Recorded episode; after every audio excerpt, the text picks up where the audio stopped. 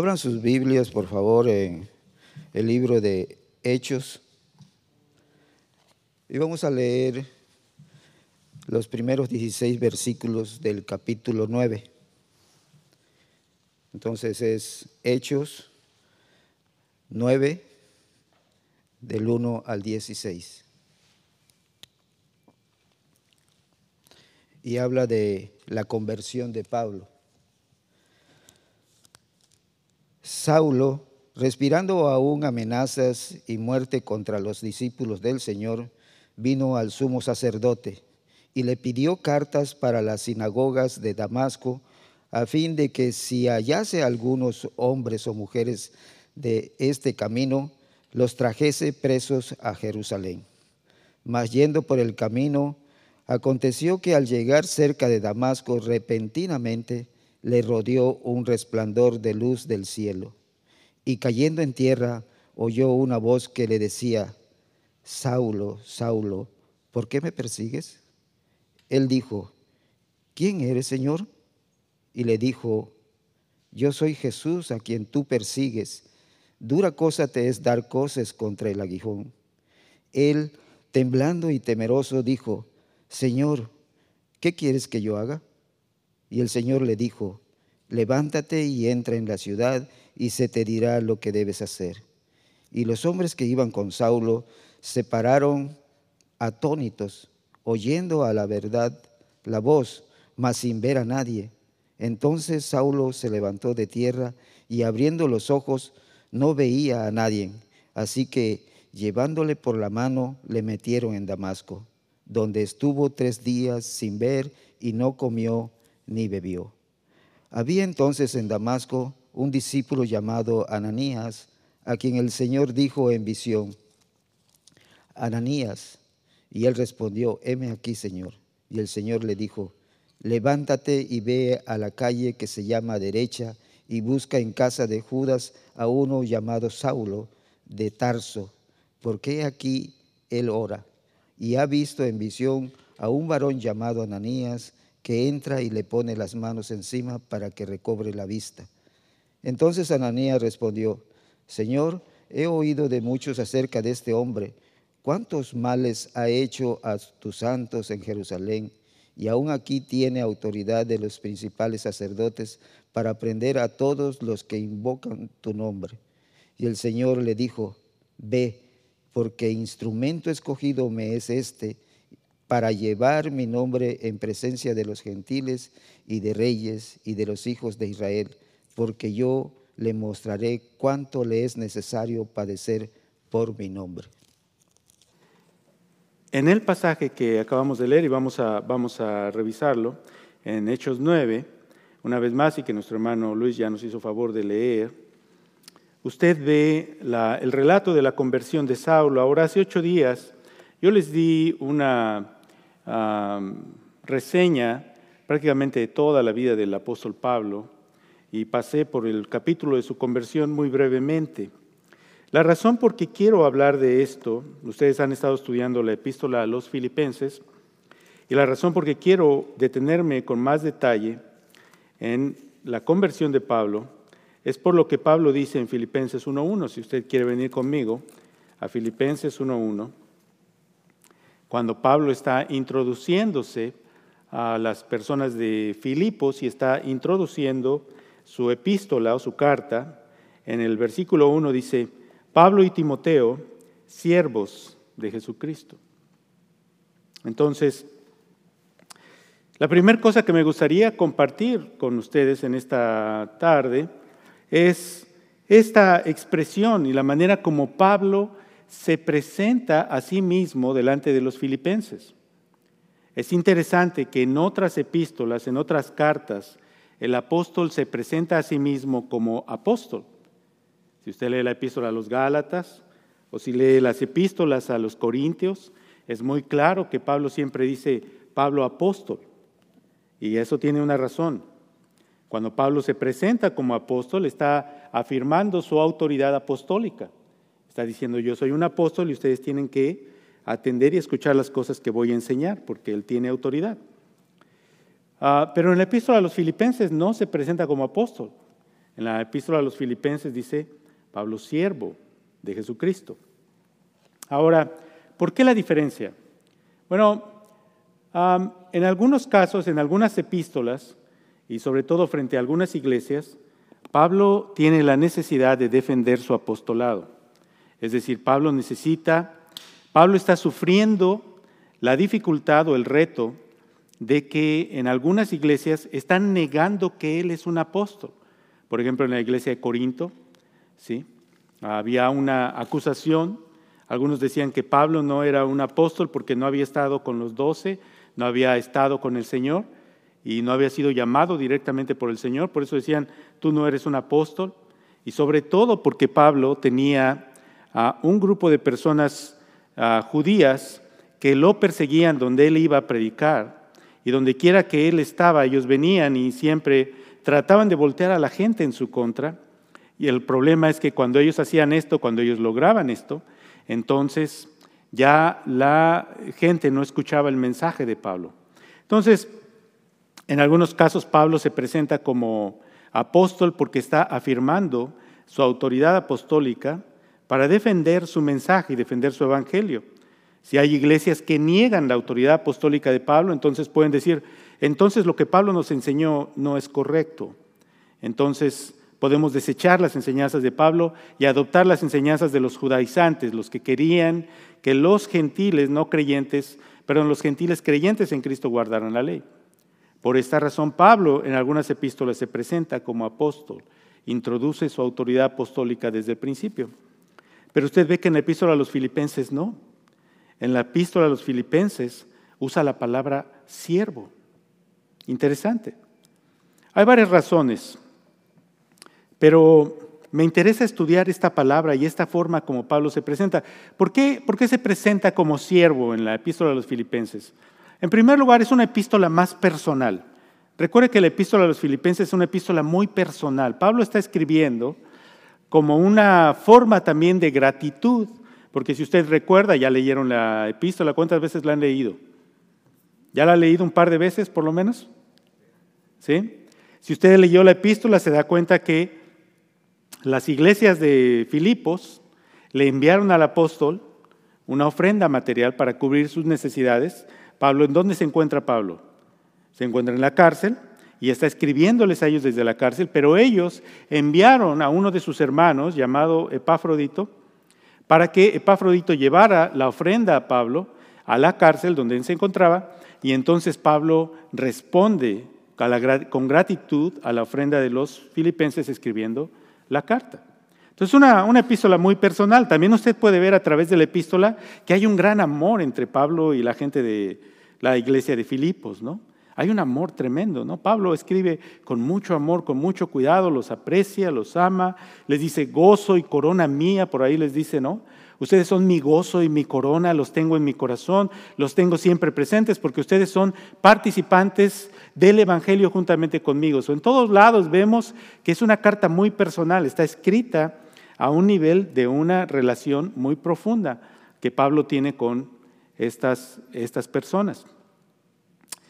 Pero nosotros observamos, hermanos, que entonces él, quizá por esta relación personal, se presenta a sí mismo como siervo de Jesucristo. Pero lo que es muy interesante es que la palabra que Pablo usa, la palabra siervo, es una palabra bastante fuerte. Ahora, nuestras Biblias lo traducen como siervo, pero la traducción más adecuada es esclavo, esclavo de Jesucristo. Eso es lo que es. Pablo, esclavo de Jesucristo.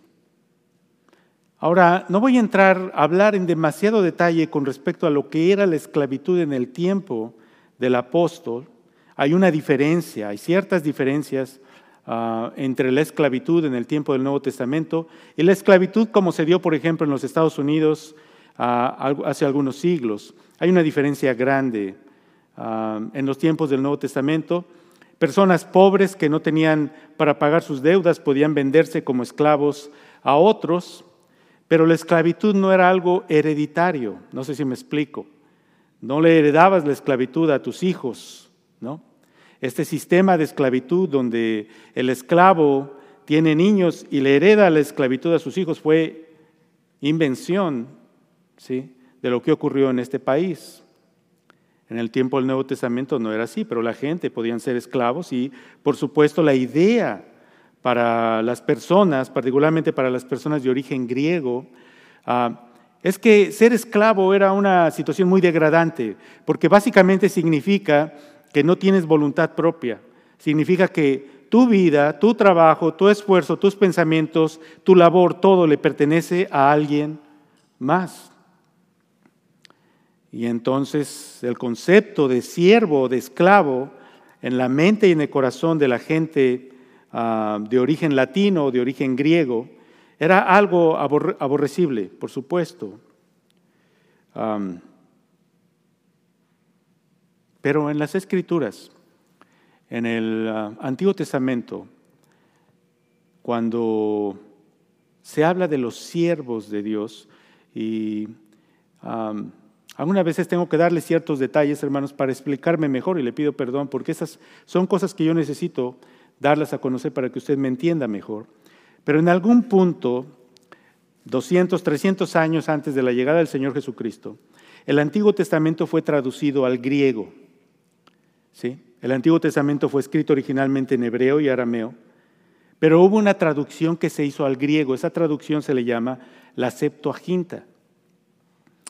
Y cuando nosotros vemos a los autores del Nuevo Testamento citando el Antiguo Testamento, ellos no están citando el Antiguo Testamento en hebreo o en arameo. Ellos citan la Septuaginta. Los libros del Nuevo Testamento citan la traducción al griego del Antiguo Testamento. Pues bien, cuando en el Antiguo Testamento fue traducido al griego, todas estas expresiones donde se hablaba de personas sirviendo a Dios o siervo de Dios, se tradujo, las palabras hebreas que correspondían a eso se tradujo como la palabra griega, que aquí se tradujo servidor de Cristo. La palabra, la palabra griega es doulos. Y esa palabra griega fue traducida entonces ¿sí? en el Antiguo Testamento para referirse a los servidores de Dios. Ahora, vamos al capítulo 9 de Hechos. Entonces, vamos a, vamos a entrar a los detalles de la conversión de Pablo. Y vamos a repasar un poquito acerca de quién era Pablo, aunque ustedes ya lo saben. Dice en el versículo 1, Saulo respirando aún amenazas y muerte contra los discípulos del Señor, vino al sumo sacerdote y le pidió cartas para la sinagoga de Damasco, a fin de que si hallase algunos hombres o mujeres de este camino, los trajese presos a Jerusalén. Ya hablamos de esto hace ocho días, dijimos que Pablo fue un hombre criado en el judaísmo, dijimos que él nació fuera de Israel, era un judío que nació en una ciudad eh, en la región de Cilicia llamada Tarso, pero ahí era parte de una familia que tenía raíces judías muy fuertes.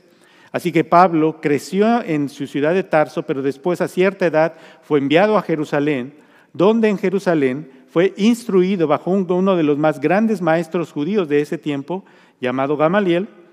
Y entonces Pablo tenemos a un hombre celoso de la religión judía que pertenecía a la secta de los fariseos. También explicamos que la secta de los fariseos era la secta más, uh, ¿cómo se dice?, más celosa de guardar la ley en el tiempo del Señor Jesucristo.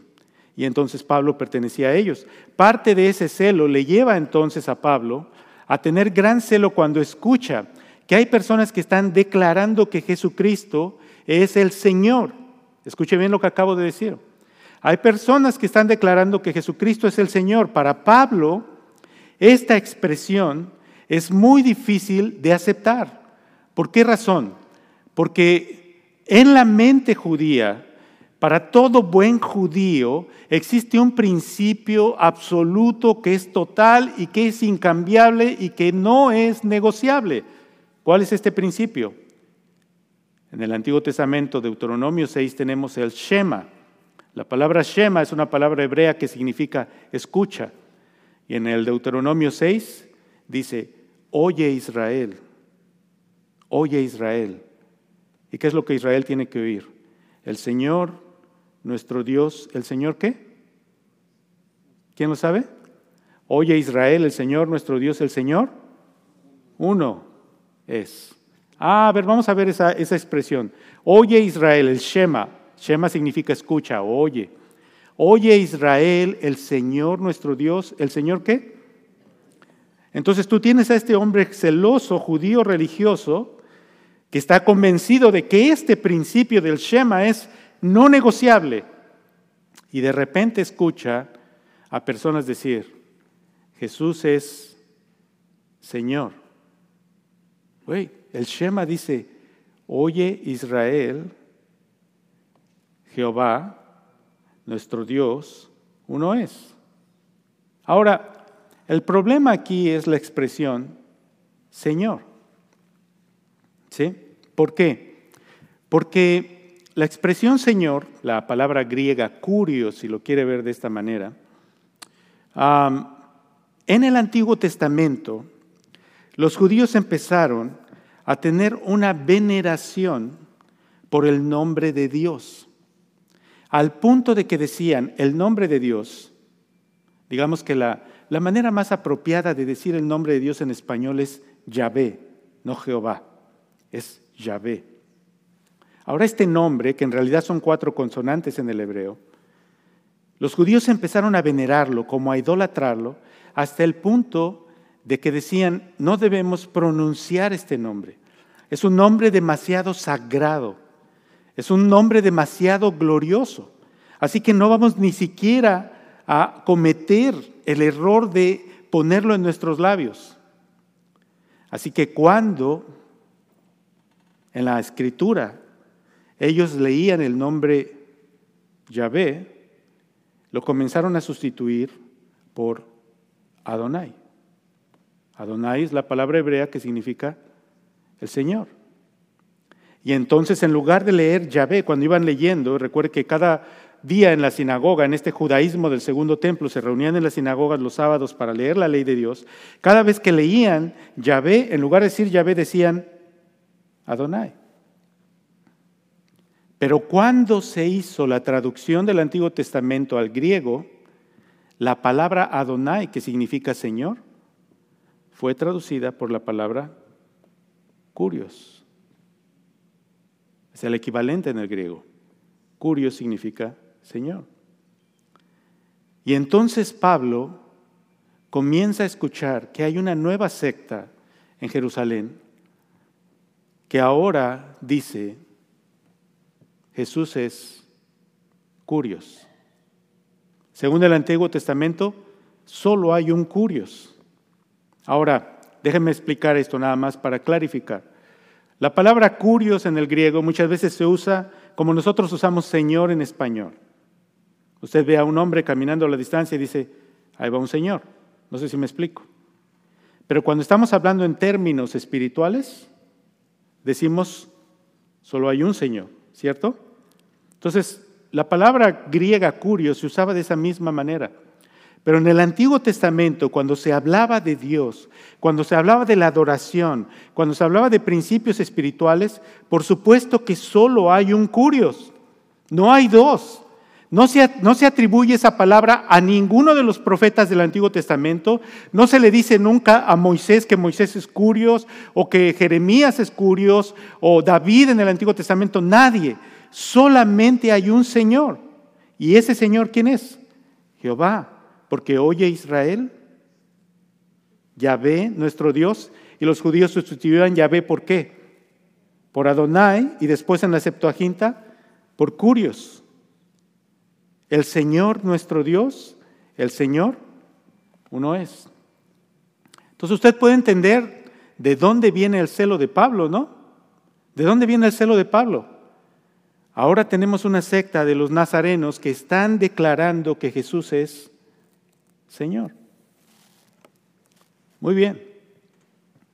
Y entonces por eso dice aquí, que le pidió al sumo sacerdote que le diera cartas y que fue y que incluso fue a las ciudades extranjeras. Damasco ya no era una ciudad que fuese parte de Judea o de Galilea, las regiones judías. Damasco ya era una, una ciudad en la región de Siria. Y hasta allá Pablo estaba dispuesto a ir y acarrear a los que encontrara allá que fueran nazarenos y traerlos a Jerusalén para presentarlos ante el Sanedrín, el concilio judío, para que fueran juzgados. Así que vemos entonces a Pablo lleno de ira, lleno de enojo, convencido de que tiene que perseguir a estos que declaran de manera incorrecta quién es el Señor. Pero en el versículo 3 dice, mas yendo por el camino, aconteció que al llegar cerca de Damasco, repentinamente le rodeó un resplandor de luz del cielo. Y cayendo en tierra oyó una voz que le decía, Saulo, Saulo, ¿por qué me persigues? Saulo, Saulo, ¿por qué me persigues? Ok, esto lo comenté brevemente hace ocho días, pero miren nada más otra vez. Quiero que tenga esto en su mente y en su corazón. La pregunta del Señor le dice a Pablo, ¿por qué me persigues? ¿A quién está persiguiendo Pablo? ¿Está persiguiendo a Cristo? No, está persiguiendo a los que declaran que Jesús es Señor. Está persiguiendo a los creyentes en Cristo. Pero cuando Jesús aparece, Jesús le dice, ¿por qué me persigues? Toda cosa que es hecha contra la iglesia del Señor es hecha contra el Señor. Necesito que cada uno de nosotros pongamos eso en nuestro corazón.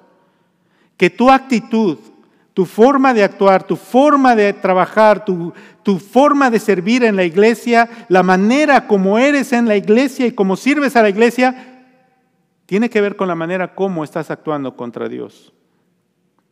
Si eres una piedra de edificación en el cuerpo de Cristo, entonces eres un instrumento de gloria, de gracia, de bendición. Pero si eres una piedra de división, estás actuando contra el Señor. Es al Señor a quien estás persiguiendo. Tú piensas que estás persiguiendo al hermano que te cae mal, a la hermana que te cae mal. No, es al Señor. Pero lo que es interesante es en el versículo 5, para regresar a nuestro pensamiento anterior, dice, Él dijo, cuando Pablo escucha la voz y cae en tierra y ahora está ahí tirado en la tierra, en el versículo 5 dice, ¿quién eres? ¿Y qué palabra usa? Señor. Curios. ¿Quién eres, Señor? Es decir, aquí en este momento, algunos, algunos dicen, algunos piensan que Pablo nada más estaba usando la palabra Señor como un título oficial, como cuando tú dices, allá va un Señor. No, por supuesto que no. Aquí viendo el resplandor de luz, recuerde que Pablo está convencido de que debe perseguir a estos creyentes en Cristo, porque eso es lo que su enseñanza le dice, pero cuando va en el caballo, ahí en un segundo, en tan solo un resplandor de luz del cielo, se cae del caballo y en ese momento toda su actitud cambia. Allí justo en ese momento ocurre algo impresionante, una transformación que hubiese sido imposible si no hubiera habido la intervención divina. ¿Qué tan difícil es para una persona abandonar su trasfondo? Cuando Nicodemo vino al Señor Jesucristo y Jesús le dijo a Nicodemo, Nicodemo también era un religioso como Pablo, era fariseo como Pablo, era uno de los principales. Y Jesús le dijo a Nicodemo, Nicodemo, tienes que nacer de nuevo. ¿Sabe lo que Jesús le estaba diciendo a Nicodemo? Le estaba diciendo, Nicodemo, todos tus años como maestro, como rabino de la ley, tu conocimiento de la ley y todas estas cosas no te sirven para entrar en el reino de Dios. Y Nicodemo dice, ¿cómo? Usa una ilustración, por supuesto. Aquí ellos están hablando en un lenguaje metafórico, pero Nicodemo dice, ¿cómo puedo entrar en el vientre de mi madre y nacer otra vez? Lo que Nicodemo está diciendo es, ¿cómo puedo? ¿Cómo puedo abandonar todo lo que yo soy? Ah, nosotros entendemos un poquito eso, porque cuando te enfrentas a Jesús, solamente tienes dos opciones Aceptarlo o rechazarlo. Y aceptarlo significa abandonarlo todo. Eso significa. No puedes ser salvo y retener tu confianza en tu propia moralidad. No puedes ser salvo y retener tu confianza en tu religión. No puedes ser salvo y retener tu confianza en las cosas que has hecho a través de tu vida. Cuando vienes a Cristo y cuando conoces y entiendes que Él es Señor, el creyente verdadero, ¿sí? Entiende y se sujeta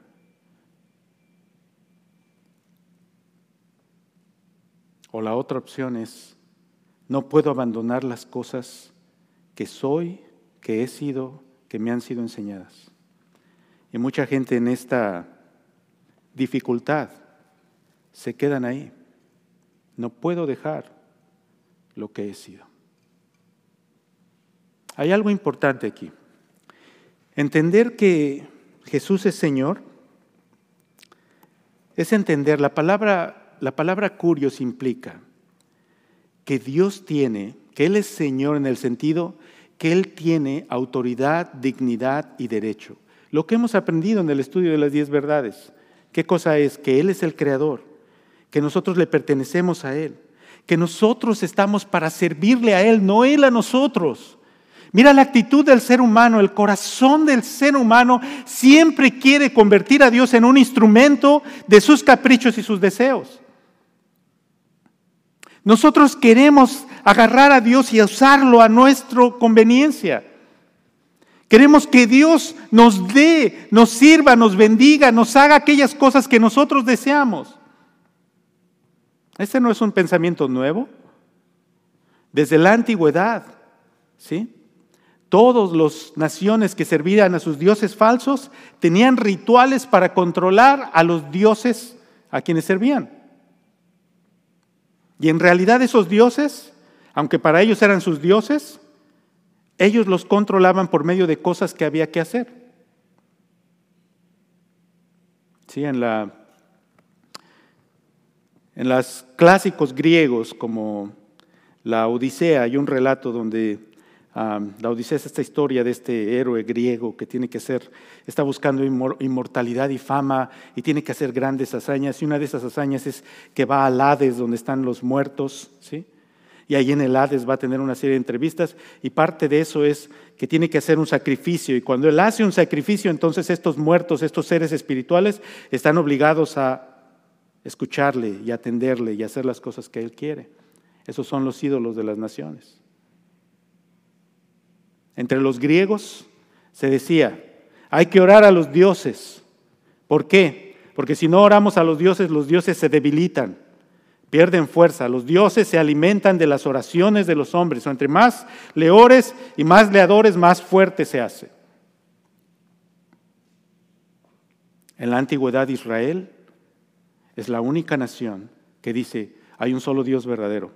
Y no solamente esta realidad, de que hay un solo Dios verdadero, sino que este Dios no lo puedes controlar bajo ninguna circunstancia. No hay nada, no hay rito, no hay cosa que tú puedas hacer para domesticar a Dios. Oh, pero cómo el corazón humano desea eso. Cuando usted mira el catolicismo, por ejemplo, en el catolicismo, ¿qué existe? Todos estos rituales. ¿Qué hace si Tú quieres que Dios te haga un milagro, ¿qué tienes que hacer? Pues haz una manda, pon una ofrenda. ¿sí? Hay gente que se va de rodillas a la Basílica de Guadalupe, ahí en la Ciudad de México, para tratar de obtener una petición que tienen.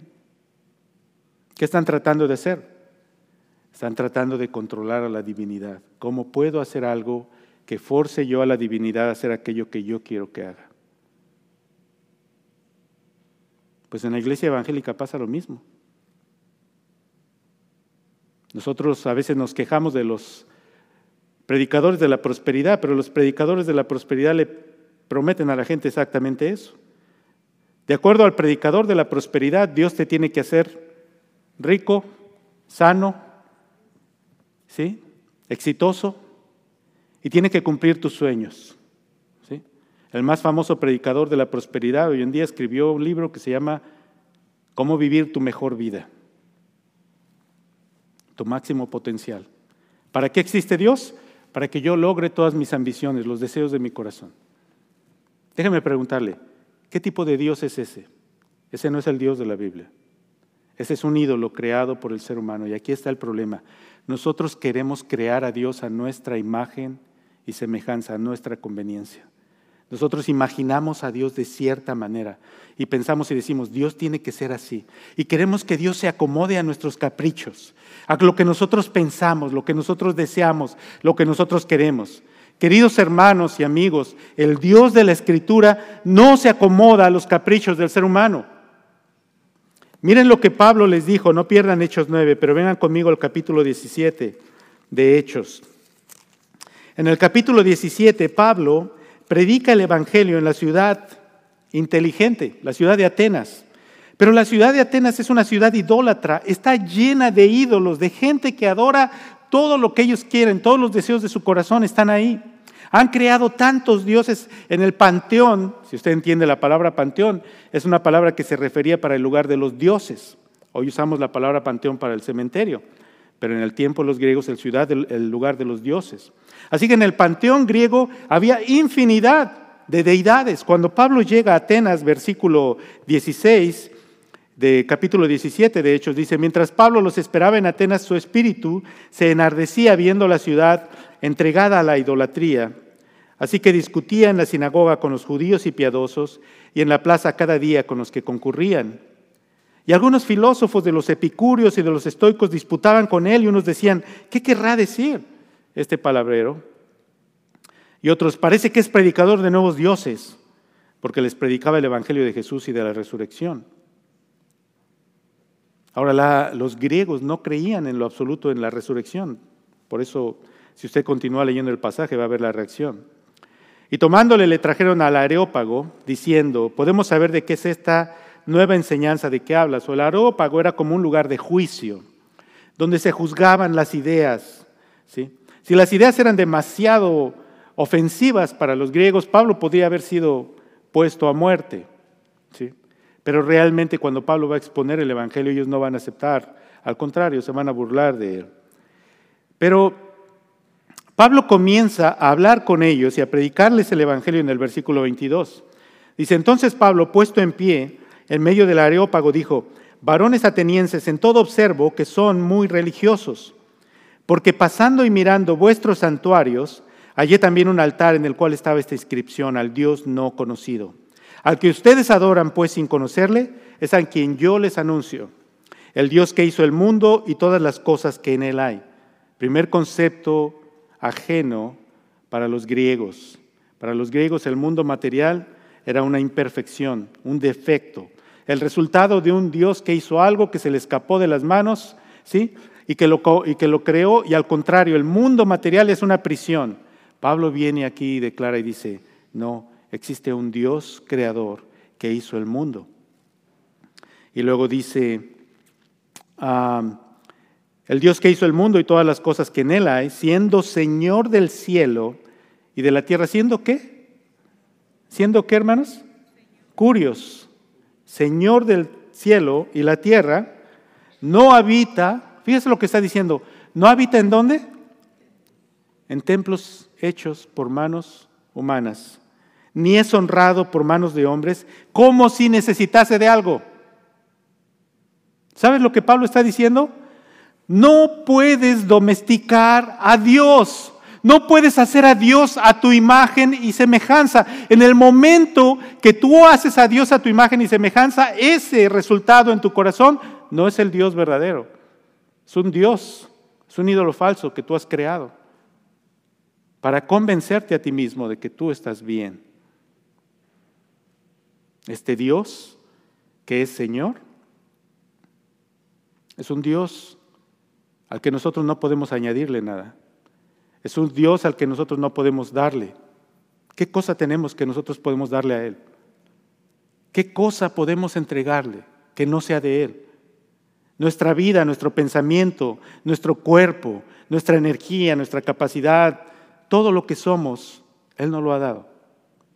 Cuando nosotros le damos a Él, ¿qué cosa le estamos dando a Él que no sea ya de Él?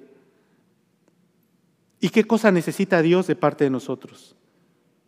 Nada. Entonces, ¿cómo vamos nosotros a controlar a este Dios? No se puede. Tratar a Dios. Lo que Pablo les está diciendo aquí a los atenienses es tratar a Dios de esta manera. Es tratar de convertir a Dios en un siervo, en un doulos. Dios no es siervo de nadie. El Dios creador es Señor. Vamos a regresar a Hechos 9. Entonces Pablo, en el versículo 5, le dice, él dijo, ¿quién eres, Señor? Y le dijo, yo soy Jesús, a quien tú persigues. Entonces, ya checamos que cuando Pablo dice, ¿quién eres, Señor? Está llamando a Jesús como. Le está asignando el nombre en el Antiguo Testamento solamente se asignaba a Yahvé, a Dios. Y Jesús dice, yo soy Jesús a quien tú persigues, dura cosa te es dar cosas contra el aguijón. Versículo 6, él temblando y temeroso. Mire la reacción de Pablo. Aquí ya no es Pablo el que respiraba amenazas y muerte contra los creyentes. Ahora está como temblando y temeroso. Ha sido un encuentro espantoso, ha sido maravilloso, al mismo tiempo ha sido terrible. ¿Por qué? porque se acaba de enfrentar a la dignidad y santidad del Dios creador de los cielos y la tierra. Está impresionado, está impactado. Está convencido de una cosa. En, ese, en esa fracción de segundo, Pablo está convencido de una cosa. Dios no existe para ser mi siervo. Yo estoy aquí para qué? Para servirle a Él. Él es Señor no yo. Y el Señor le dijo, levántate y entra en la ciudad y se te dirá lo que debes hacer. Y los hombres que iban con Saulo se pararon atónitos, oyendo la verdad la voz, mas sin ver a nadie. Déjeme compartir un par de cosas y voy a terminar con una aplicación. No voy a terminar la historia, pero usted ve que después Dios envía a este varón llamado Ananías. Ananías no está muy convencido de que es buena idea ir a ver a Pablo. A ver, espérate Señor, me estás mandando a ver al que venía a perseguirnos. ¿Estás seguro de lo que quieres hacer? Y el Señor le dice a Ananías, ve, ¿por qué? Le dice, porque instrumento escogido me es este. Vea el versículo 15. El Señor le dijo, ve porque instrumento escogido me es este, para llevar mi nombre en presencia de los gentiles y de reyes y de los hijos de Israel porque yo le mostraré cuánto le es necesario, ¿qué? ¿Cuánto le es necesario qué? Padecer. ¿Cuánto le es necesario padecer? Ok, hermanos, tengo que darle un giro a mi predicación, pero déjenme darles algunos puntos de aplicación. Número uno, cuando tú encuentras verdaderamente al Señor, cuando tú eres salvo, este principio es precisamente lo que entendemos. ¿Qué cosa es? Que Él es Señor y nosotros no. Si tú todavía estás tratando de ajustar a Dios a tus deseos, ese Dios es un Dios falso. Si tú en tu corazón estás tratando de ajustar a Dios para que se amolde a tus caprichos, a tus actitudes, a tus resentimientos, a tus orgullos, a tu egoísmo, ese Dios es un Dios falso, es un ídolo. ¿Sí? El Dios verdadero tiene que ser servido, es Señor. ¿Sí? Segundo, este Dios al que nosotros servimos, cuando nos llama, cuando Él llama a alguien, lo llama para cumplir una misión. Dios llamó a Pablo, ¿para qué? Dijo, porque instrumento escogido me es este, ¿para qué? Para llevar el Evangelio y le dice, y yo le voy a mostrar cuánto le es necesario padecer por causa de mi nombre. Déjame preguntarle, ¿eso es exclusivo de Pablo? ¿Es exclusivo de Pablo? ¿Sí? So, Dios llamó a Pablo para una misión. Déjame preguntarte, ¿Dios no te llamó a ti para una misión también? ¿Te llamó el Señor para una misión? Déjame preguntarte, ¿estás cumpliendo tu misión? Hermanos, a veces me preocupa y no no deseo moverlos por sentimientos de culpa, sino por el gozo de servir a Cristo, pero me preocupa esto, que tenemos demasiada comodidad. Estamos muy cómodos, estamos muy confortables. Estamos acostumbrados a recibir, no a dar. Estamos acostumbrados a que nos den. Juzgamos la vida en términos de las cosas que nos hacen sentir bien y las que nos hacen sentir mal y nosotros somos nuestro propio Señor. Y inventamos una idea de Dios que se acomoda a esto. Lo que me hace sentir bien está bien y lo que me hace sentir mal está mal. ¿Quién realmente está dirigiendo bajo esa actitud? ¿Quién? Tú. ¿Estás realmente sirviendo a Dios o te estás sirviendo a ti mismo? ¿Estás realmente buscando lo que Dios quiere en tu vida o estás buscando satisfacerte a ti mismo? Oh, nuestra religiosidad de domingo por la mañana donde solamente queremos una píldora de paz para poder tener tranquilidad y, y vivir el resto de la semana. Eso no es el cristianismo. Cuando Jesús dijo, si alguno quiere venir en pos de mí, ¿qué dijo? Niéguese a sí mismo y qué? Tome una cruz, déjame preguntarte, ¿una cruz? ¿Hay cruces cómodas? La cruz es un instrumento de muerte, es un instrumento de negación. Cuando Dios me llama, yo tengo que entender y aceptar que Él es Señor, no yo, y que tengo una misión. Tengo una misión.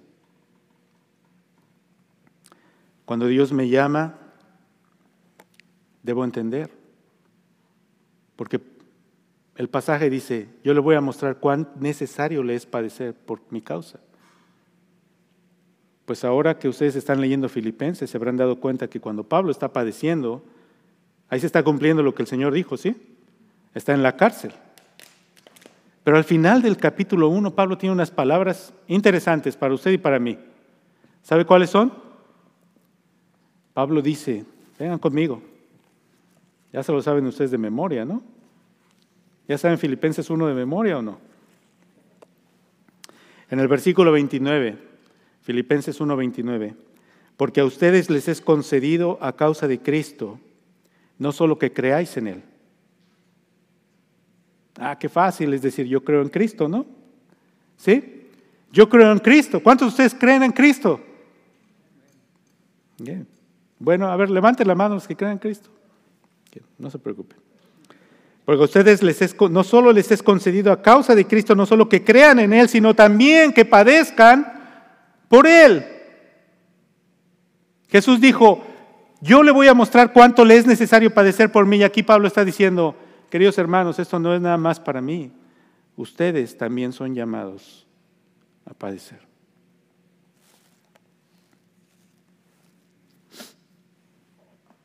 Vengan conmigo a 1 Corintios 11, por favor. Padecer.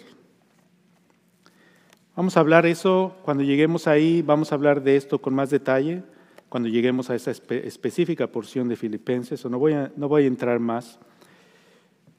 Pero parte de lo que implica, ¿sí? El hecho de que Dios es Señor y yo soy su siervo, porque todos los creyentes están llamados a ser siervos de Dios, servidores de Dios. Déjame decírtelo de otra manera, esclavos de Dios. Significa, no estamos para hacer lo que es nuestra propia voluntad. No tomo decisiones de acuerdo a lo que a mí me cae bien o me cae mal. No tomo decisiones sobre lo que me complace o me hace sentir bien o me hace sentir mal. Tomo decisiones en base a lo que el Señor dice. Porque yo soy su esclavo y le sirvo a Él.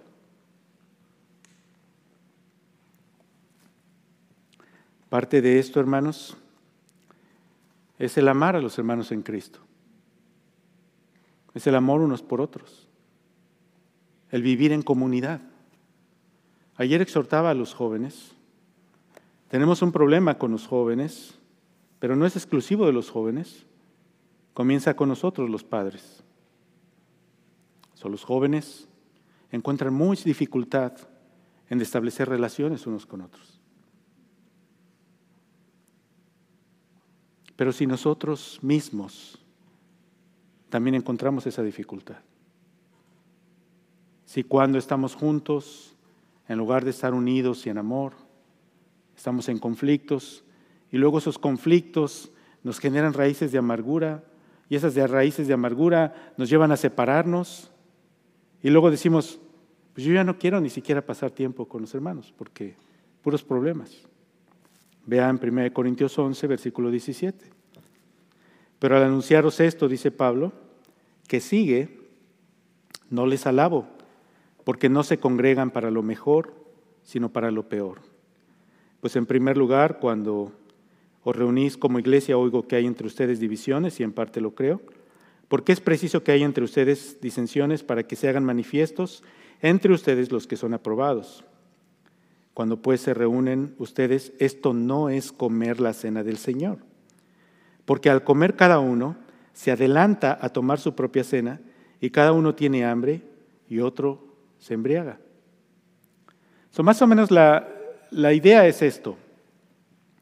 El día que se reunían para tomar la cena del Señor, los creyentes tenían como tradición tener una comida juntos. Por eso, mis hermanos, nosotros cada primer domingo de mes, cuando tenemos la cena del Señor, que vamos a tener en unos minutos, tenemos un convivio. Esto no es un evento social. Esto no es, ¿cómo se dice? Un momento así como carnal, ¿no? Es parte de nuestro compañerismo nuestra hermandad, nuestro amor en Cristo. Pero aquí dice que cuando los creyentes de Corinto se reunían, no se reunían para lo mejor, sino para lo peor. ¿Por qué? Porque en primer lugar dice, hay divisiones, disensiones entre ustedes. Oigo que hay divisiones entre ustedes. en lugar de estar unidos en un mismo sentir, había resentimientos, recelos, raíces de amargura. Este me cae bien, este no me cae bien. En segundo lugar, dice, porque al comer cada uno se adelanta a tomar su propia cena y uno tiene hambre y otro se embriaga. algunos autores piensan que aquí había diferencias entre ricos y pobres. ¿Quién ponía más y quién ponía menos? ¿Quién tenía más derecho y quién tenía menos? a quién se le otorgaba entrada en la iglesia para sentarse en los lugares predilectos y favoritos y los otros eran menospreciados porque eran pobres.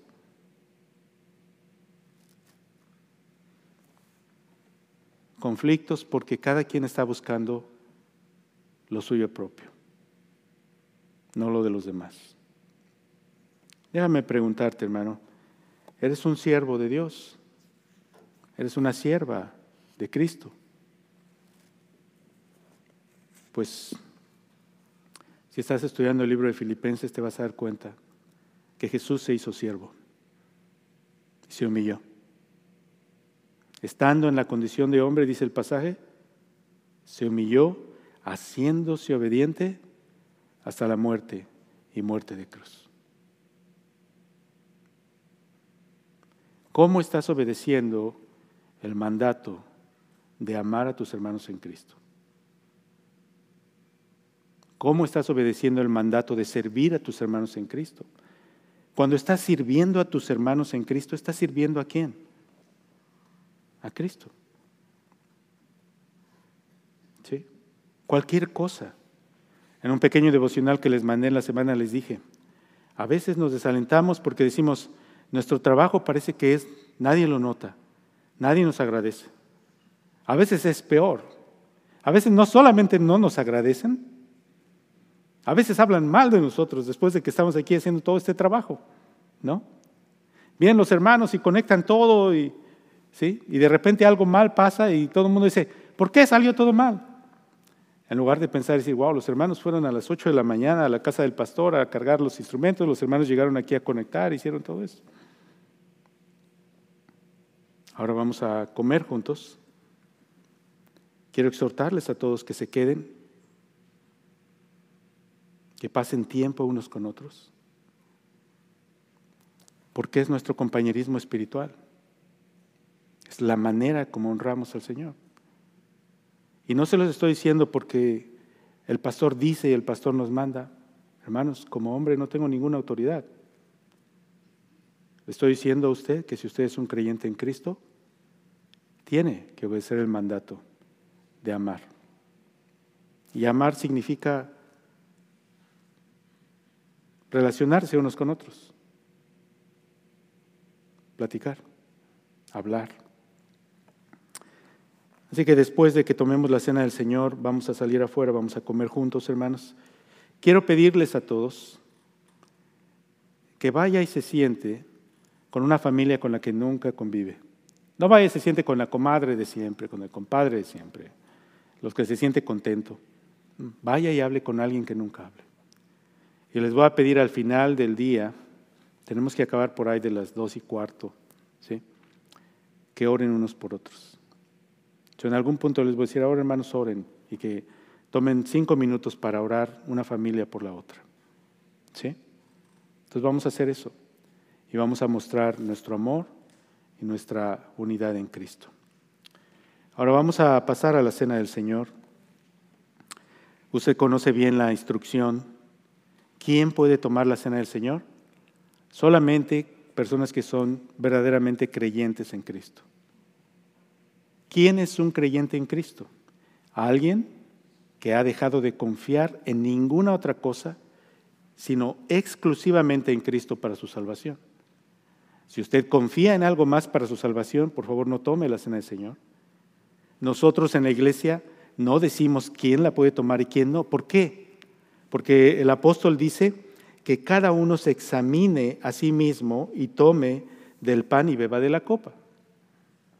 ¿Sí? Yo no puedo decidir quién la puede tomar, hermanos, porque yo no conozco su corazón. Usted conoce su corazón delante de Dios. Usted tome esa decisión. Si en su vida hay una actitud de pecado, si usted está viviendo de una manera indigna ante el Señor, si usted está dejando que una raíz de amargura tome su corazón y ya no tiene gozo en la meditación de la palabra, en el venir a la iglesia, en el servir al Señor, ahí hay cosas de qué arrepentirse. Si usted tiene un problema con alguna de las personas que están presentes aquí, antes de tomar la cena vaya y dígale a esa persona, perdóname. No tome la cena de manera indigna. El apóstol dice que tomarla de manera indigna es tomar juicio contra uno mismo. Pero todos los que son creyentes están llamados a participar. Deben participar. Esto no es una opción. No es como que, ah, este, este mes no la tomo, el próximo mes. ¿No? ¿Es usted creyente en Cristo? Debe tomarla. Y si algo le impide tomarla porque su vida no está bien, arrepiéntase en este momento. Pídale perdón al Señor, con todo su corazón. Y si usted no es un creyente, si usted no se ha entregado verdaderamente al Señor Jesucristo? Déjeme preguntarle, ¿qué le impide hacerlo ahorita mismo? ¿Qué le impide en este momento venir delante de Dios y decir, Señor, perdóname porque he vivido de una manera indigna ante tus ojos, pero hoy en este momento declaro que confío solamente y exclusivamente en Cristo para mi salvación? Porque tú diste tu vida en la cruz por mí. Y si usted con todo su corazón puede entender esta verdad y declarar con su boca que Jesús es Señor, usted puede entonces tener la bendición de recibir el perdón de sus pecados, la vida eterna, y entonces sentarse a la mesa donde los creyentes en comunión nos sentamos para celebrar lo que nuestro Señor hizo por nosotros. Recuerde que cuando participamos de este pan y de este vino, no solamente estamos teniendo comunión con Dios, sino también estamos teniendo comunión los unos con los otros. Somos un cuerpo, somos miembros los unos de los otros. Por eso es muy difícil, es muy doloroso cuando uno de nuestros miembros se duele, como ahora que Aldo y los hermanos Aguilar están en el hospital. También es muy doloroso, y se los digo sinceramente, cuando alguien me dice, hermano, ya no voy a venir más a esta iglesia. Muy doloroso. Es como cortarse un dedo, porque somos miembros los unos de los otros. Estamos unidos. Y esta no es, no es un deseo, No quiero que piensen, oh, qué bonito deseo tiene el pastor. No, no es un deseo, no es una aspiración. Es una realidad espiritual. Entonces ponga estas cosas en su corazón y participe del pan y del vino. Voy a pedir a mis hermanos que vengan, por favor.